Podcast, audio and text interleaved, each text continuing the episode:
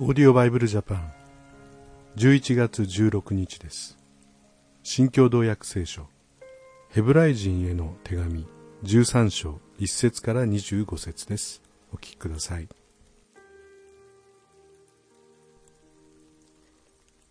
兄弟としていつも愛し合いなさい。旅人をもてなすことを忘れてはいけません。そうすることである人たちは気づかずに天使たちをもてなしました。自分も一緒に囚われているつもりで牢に囚われている人たちを思いやりまた自分も体を持って生きているのですから虐待されている人たちのことを思いやりなさい。結婚はすべての人に尊ばれるべきであり夫婦の関係は汚してはなりません。神はみだらなものや勧誘するものを裁かれるのです。金銭に執着しない生活をし、今持っているもので満足しなさい。神ご自身、私は決してあなたから離れず、決してあなたを置き去りにはしないと言われました。だから私たちは、はばからずに次のように言うことができます。主は私の助けで、私は恐れない。人は私に何ができるだろう。あなた方に神の言葉を語った指導者たちのことを思い出しなさい。彼らの生涯の終わりをしっかり見て、その信仰を見習いなさい。イエス・キリストは、昨日も今日も、また永遠に変わることのない方です。いろいろ異なった教えに迷わされてはなりません。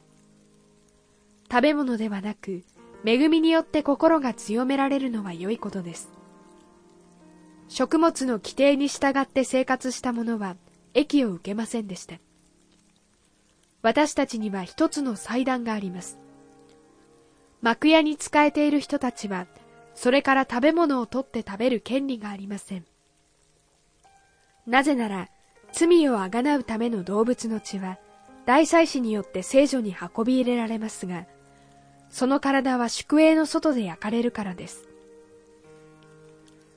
それでイエスもまた、ご自分の血で民を聖なるものとするために、門の外で苦難に遭われたのです。だから私たちは、イエスが受けられた恥ずかしめを担い、宿営の外に出て、その身元に赴こうではありませんか。私たちは、この地上に永続する都を持っておらず、来るべき都を探し求めているのです。だから、イエスを通して賛美の生贄すなわち皆をたたえる唇の実を絶えず神に捧げましょう。良い行いと施しとを忘れないでください。このような生贄こそ神はお喜びになるのです。指導者たちの言うことを聞き入れ、服従しなさい。この人たちは神に申し述べる者としてあなた方の魂のために心を配っています。彼らを嘆かせず、喜んでそうするようにさせなさい。そうでないと、あなた方に益となりません。私たちのために祈ってください。私たちは明らかな良心を持っていると確信しており、すべてのことにおいて立派に振る舞いたいと思っています。特にお願いします。どうか私があなた方のところへ早く帰れるように祈ってください。永遠の契約の地による羊の大牧者、私たちの主イエスを死者の中から引き上げられた平和の神が、御心にかなうことをイエス・キリストによって私たちにしてくださり、御心を行うために、すべての良いものをあなた方に備えてくださるように。栄光がよよ限りなくキリストにありますように。アーメン。兄弟たち、どうか以上のような勧めの言葉を受け入れてください。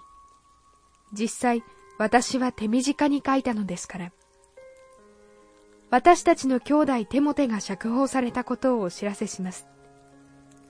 もし彼が早く来れば、一緒に私はあなた方に会えるでしょう。あなた方のすべての指導者たち、またすべての聖なる者たちによろしく。イタリア出身の人たちがあなた方によろしくと言っています。恵みがあなた方一同と共にあるように。ヘブライ人の手紙の最後の部分です。私たちは永遠の契約の血による羊の大牧者。まあ、旧約に書かれていたその生贄それは罪を完全に取り去ることはできない不完全なものでしたがこのイエス様こそ御子イエスこそ私たちの完全な許しを成し遂げてくださった。その十字架でご自身の血を流してくださった救い主であるということが本当に私たちによく分かったのではないでしょうか。このイエス様を賛美し礼拝し歩んでいく。そんな日々でありたいと思います。それではまた明日お会いしましょう。さようなら。